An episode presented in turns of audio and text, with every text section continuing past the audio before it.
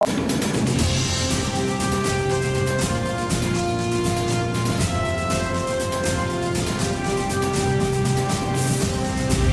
buenas noches y bienvenidos a su programa Manuel Presenta. Hoy nos acompaña el director de CAVI, que han estado con nosotros muchas veces, Pablo de León. Agradezco mucho por estar aquí y que nos puedas explicar los grandes temas económicos que tenemos, no en Guatemala, sino en el mundo. Sí.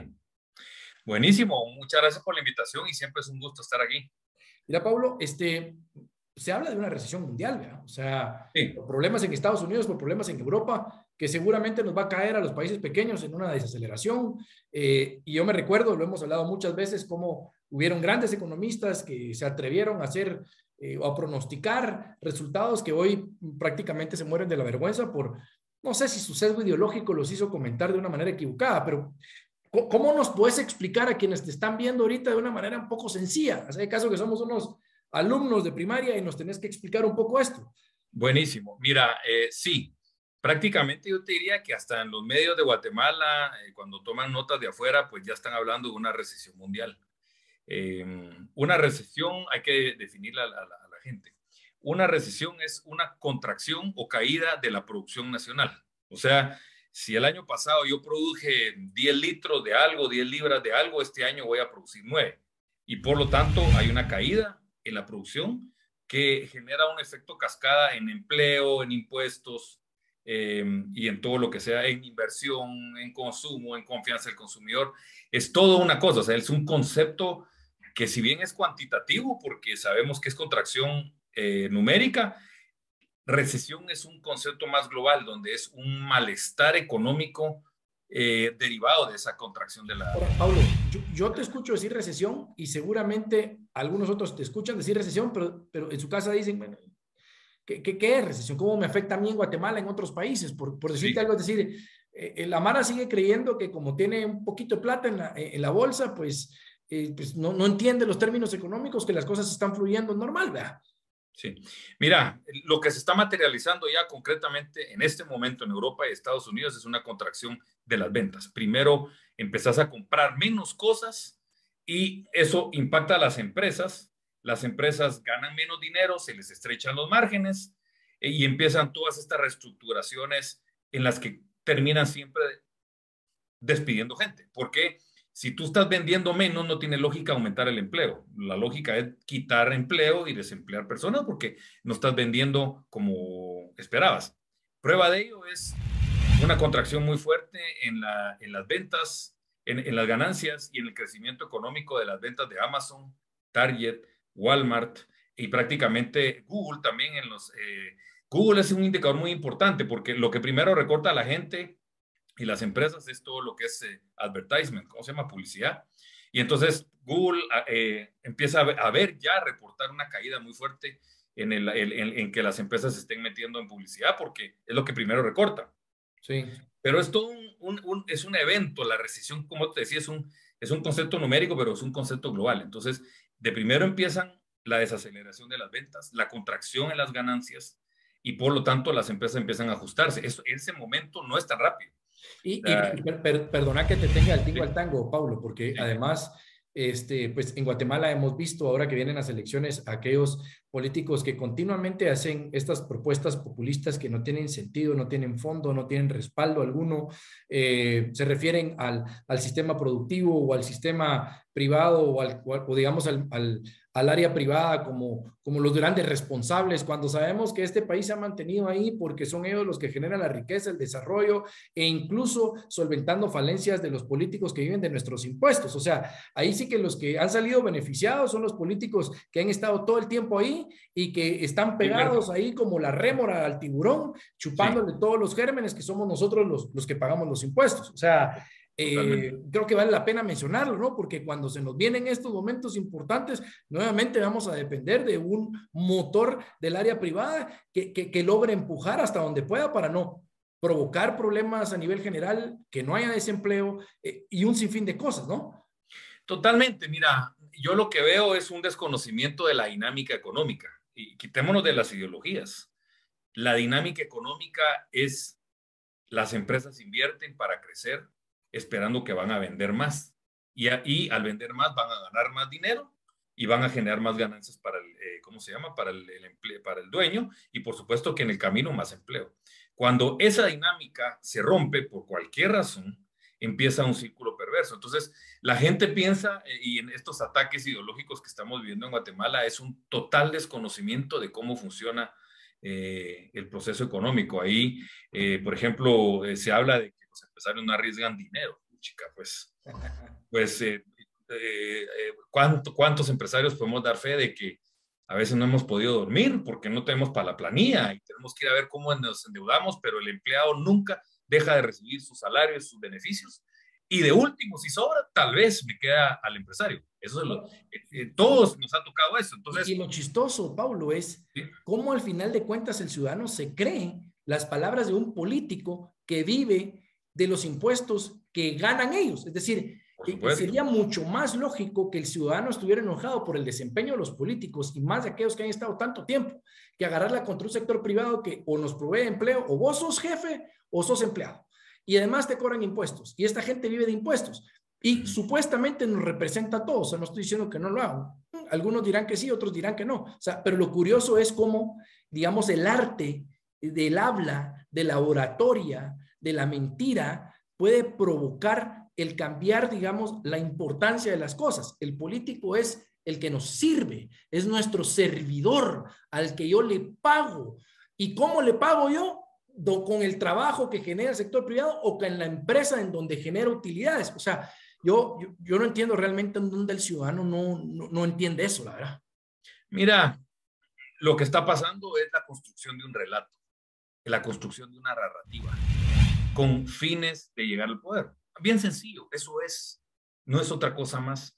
Es lo que siempre ha hecho la izquierda, construir relatos, señalar con el dedo cuál es el culpable, agarrar la frustración de la gente y apuntarla a alguien, y por supuesto que la solución son ellos. Eh, lo chistoso es de que no veo soluciones, solo ven que señalan a gente, señalan a sectores particulares, pero ¿cuál es su receta?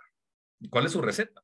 Eh, y, y, hoy debemos de entender que en una sociedad, el gobierno, el Estado, como quieran llamarle, porque a veces que los de los conceptos cambian, el gobierno, las personas que están ahí, los burócratas, tienen que servirle a tres grandes, mm, pongámosle así, segmentos. Le tienen que servir a la niñez, al ciudadano y a los empresarios. Guatemala está compuesto por los tres. Y a los tres tenés que atender porque sos servidor público, tú lo dijiste. Sos burócrata, tú te le debes a los niños, a los ciudadanos y a los empresarios y no separarlos, porque hoy lo que quieren en este relato, lo han hecho siempre, que se inventó todo esto de hace 200 años, es la lucha de clases. No estoy diciendo que no haya gente corrupta en el sector privado, por supuesto que van a haber malos, en todos lados hay malos, pero generalizarlo lo que está generando es, en primer lugar, yo creo que una erosión de su credibilidad, porque las personas ven y probablemente están empleados por una persona que es ser buena, que los trata bien, que les paga su salario, les paga sus prestaciones y lo trata además como persona digna que es, porque saben que el trabajo dignifica a la gente. Entonces, yo creo que son relatos que muy, muy, muy de antaño, yo diría que son relatos de hace 200 años y no una retórica moderna que es la que queremos, que debieran decir, ok, hay, hay precariedad en el empleo, sí, hay poca gente con empleos de calidad, sí, ¿qué tenemos que hacer? ¿Cómo aumentamos las inversiones? ¿Cómo facilitamos que los empresarios internacionales y locales aumenten su rentabilidad, su productividad, porque eso va a generar más empleo? Y por supuesto, también más impuestos y para el gobierno para generar programas sociales. Toda esa bola de nieve no la quieren mencionar, sino que lo que están es buscando, eh, señalando con el dedo, la, la construcción de un relato es parte del manual, es parte del manual histórico de cómo se monta una revolución, como le llaman. y te digo que, la verdad es que me tiene sin cuidado que me esté viendo y crea que estoy equivocado, pero digamos, las propuestas populistas surgen porque hay alguien que las cree. O sea, el culpable aquí de hacer propuestas populistas no es el político, es el ciudadano, el que al final de cuentas las adopta y las toma como una realidad. Ese es, ese es gran parte del problema. Eh, te quería mencionar algo, Pablo, en estos términos económicos que nos mencionas, que nos está cayendo a nosotros, digamos, la chispita y cada vez incrementa más, digamos, el problema. Este, Europa y Estados Unidos pues, siempre nos han tratado de sugerir cómo hacer las cosas y demás, y yo creo que hay graves ejemplos o buenos ejemplos para poder ver cómo ya no nos pueden decir a nosotros cómo hacer las cosas, ¿verdad? O sea, es más que evidente y incluso las cosas que están haciendo ellos están provocando, lo, me corregís, una desaceleración o la posible comparación de cómo tenemos nosotros algunas áreas de producción o de productividad mucho mejor que ellos. vamos a ver, ¿por qué se está produciendo la recesión que ya está en camino en Estados Unidos y en Europa? Porque en este momento los bancos centrales están aumentando la tasa de interés, frenando todas las economías para controlar la inflación. Ahora, ok, pero ¿quién generó la inflación? Los estados a través del aumento del gasto público, del gasto socialista, del, regalo de dinero y que los bancos centrales imprimieron dinero. También hay problemas de oferta, pero que son para mí secundarios. Entonces, ellos provocaron la inflación y ahora la están tratando de controlar porque una total irrespecto sobre la, evidencia empírica, lo dijimos que venía una inflación, lo vimos no solo nosotros, un montón de personas, y la gente no, es transitorio, eh, ya va a caerse, no hay, no hay que preocuparse, hay que confiar en el Banco Central y bueno, pasó lo que pasó. Y entonces, hoy la recesión se provoca bien sencillo en todos lados, porque al ciudadano de a pie no nos alcanza el dinero para comprar las mismas cosas porque todo está más caro. Entonces, tenemos que comprar menos. Aunque nos gastemos todo el dinero, el año pasado la carretilla de supermercado yo la llenaba, eh, yo tenía mil quetzales y la llenaba con N cantidad de cosas. Hoy voy a gastarme los mismos mil quetzales, pero no puedo echar la misma cantidad de cosas, tengo que echar menos.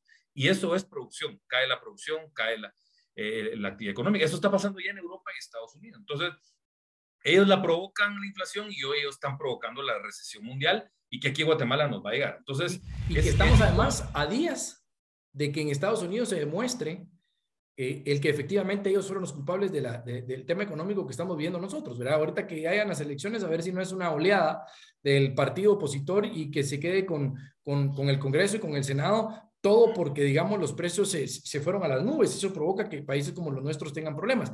Y en Europa hay un tema de energía, ¿no? De la sostenibilidad y demás, ¿no, Paulo? Hay, hay algo de eso. Europa, Europa también imprimió dinero, pero ellos tienen problemas adicionales, tienen el problema de la energía. Yo sé que Putin les cortó el gas, pero no, esto viene de atrás.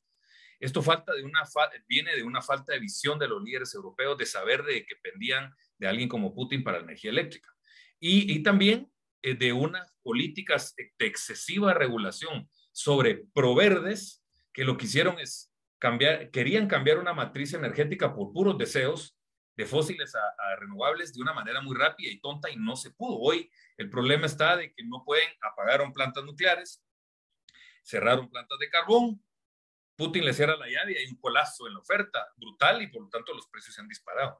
Entonces, el modelo europeo energético en económico no es sostenible en este momento. O sea, hoy no puede venir un europeo, poner un pie en Guatemala, hablarnos de sostenibilidad. y no crees que lo siguen haciendo. de vuelta, porque aquí en Guatemala, aquí en Guatemala, el 65-70% de la energía que consumimos es renovable. En, en, en, Europa probablemente sea 20-25. Y aquí fue a través de la ley de energía del 96, donde permitió que el sector privado pudiera invertir y, y, lo que tenemos es una matriz sostenible, verde, barata y disponible. Hay mucha energía en Guatemala. Sí, y algo, algo, algo, se van a inventar, ¿verdad? Porque, digamos, los embajadores sí son muy hábiles para sugerir, digamos, y decir que hay que hacer las cosas que ellos tienen en sus países. Muchas veces cuando la coyuntura o cuando la idiosincrasia y cómo está conformado un país como, como este no tiene nada que ver con ellos, pero ahora sí no nos pueden decir, eh, por lo menos en ese aspecto. Ya no, nos pueden decir otras cosas, pero sostenibilidad no se los toca. Eso nos... Eh, ahora, ahora, pasémonos de aguate. O sea, podemos hablar de una desaceleración. ¿Qué es una desaceleración? ¿Cómo nos va a afectar? Eh, o sea, que digamos, ¿vale la pena seguir hablando de esto, Pablo? Ya no vale la pena, digamos. estamos metidos en el mundo, Guatemala, y por lo tanto aquí nos vamos a desacelerar. O sea, no, yo creo que no va a haber recesión, o sea, aquí no va a haber contracción de la producción, pero si una desaceleración es cuando venís de crecer 6, 7% y vas a bajar a 2, pero todavía es positivo, esa es desaceleración. Porque estamos metidos en el mundo, le vendemos a Estados Unidos, le vendemos a Europa, vienen turistas de allá, viene inversión de allá, eh, y también vienen remesas. Si todo eso empieza a desacelerarse, pues aquí en Guatemala la actividad va a bajar la velocidad a la que se está moviendo.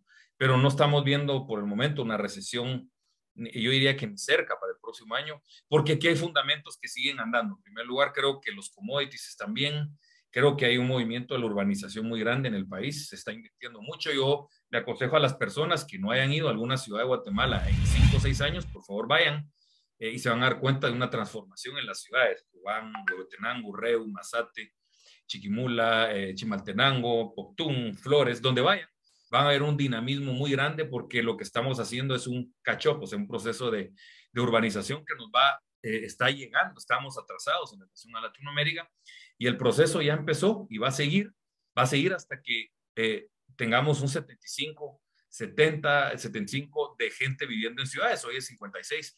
Entonces, todo eso requiere de una inversión brutal. Los inversionistas, los privados, el sector privado, la iniciativa privada está metiéndole dinero a la urbanización del país. Lo que nos hace falta es que los políticos acompañen esto con políticas de infraestructura que no hay. Eh, si esto estuviera acompañado con carreteras, puertos, aeropuertos, estaríamos creciendo más rápido, pero eso no lo estamos viendo.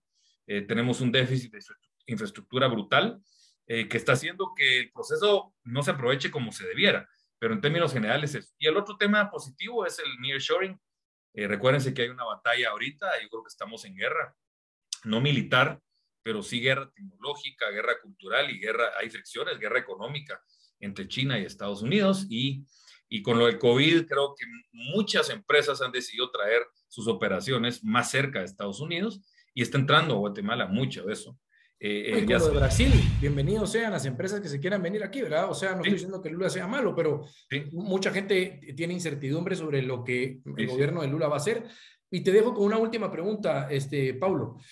Si te preguntara, digamos, de aquí a tres años, eh, ¿Qué le aconsejarías, digamos, a alguien que tiene un buen trabajo? Cuide su trabajo, sea, digamos, cauteloso en su gasto. Si es un empresario, mire, si va a invertir, póngale ojo, digamos, a qué inversiones, este, haga, digamos, unas proyecciones de futuro un poco mucho más cautelosas. Este, digamos, ¿qué, qué, qué, tipo de, ojo, políticamente, qué le aconsejas al ciudadano? Mire, no, no se va a ir con la finta con esto o estos que tienen estos pilares porque se va a destruir todo. Sí, mira, lamentablemente la oferta política en Guatemala es muy pobre, creo que eso estamos de acuerdo todos, no, no vemos unos candidatos que tengan equipos y una programación que nos entusiasme en lo que hablamos antes de desarrollo económico. Entonces yo creo que la gente tiene que votar bien, tiene que votar lamentablemente por el menos malo, como nos ha tocado, eh, eh, pero eso sí, por favor no caer en populismos, porque el populismo es el que nos tiene así. Eh, Estados Unidos está cayendo por el populismo de Biden, lo vemos también en, otros, en otras partes del mundo. Entonces, realmente no queremos populismo, no se crean los cuentos de los políticos, sino que pregúntenles concretamente qué me va a ayudar a mí en mi localidad, en mi municipio, donde quieran ustedes, eh, y, eso. Y en el tema económico, sinceramente yo les digo que, pues sí, el año 2023 se mira que viene una desaceleración, pero yo creo que los fundamentos económicos del país siguen siendo sostenibles, siguen siendo buenos, no dependen de, a pesar de los gobiernos. Creo que esta es una decisión del sector privado, de las familias, ir a las ciudades, crecer en las ciudades. Hay mucha migración hacia, los, hacia las cabeceras eh, y por lo tanto hay una, hay una ruedita que está dando vuelta que no tiene nada, repito, no tiene nada que ver los gobiernos. Si nos estuviera acompañando el gobierno con inversión, infraestructura, esto sería mejor, pero tengo la impresión que no va a darse por ahí. Entonces, personalmente yo creo que lo que necesita y lo que pedimos en este país es de que dejen, que dejen trabajarnos, porque el guatemalteco va a hacer lo demás. Levantamos temprano todos los días, trabajamos, seguimos invirtiendo y confiando en Guatemala y por lo tanto lo que tenemos es un gobierno que no estorbe, que facilite, esa es la palabra, que facilite la, porque miren, no, lo han entendido muchas personas. El éxito de cualquier empresario es el éxito del gobierno de Guatemala, porque son más impuestos para el gobierno y más impuestos son, se pueden usar para, si quieren ustedes, temas sociales o lo que quieran. Entonces, eh, debemos de pensar todos estamos en este mismo barco y tratar de empujarlo hacia el mismo lado. Te agradezco, Pablo. Yo creo que ahí nos das una, una referencia de lo que estamos viviendo, que seguramente puede empeorar, puede cambiar. Eh, por eso yo insisto que el tema económico es parte fundamental del desarrollo de una, de una sociedad. Obviamente las decisiones políticas además inciden, porque cada quien puede tener una posición política y económica distinta, pero te, te agradezco mucho por tu tiempo. Con esto nos quedamos y seguramente vamos a seguir platicando. Mucho gusto. Nos vemos hasta la próxima.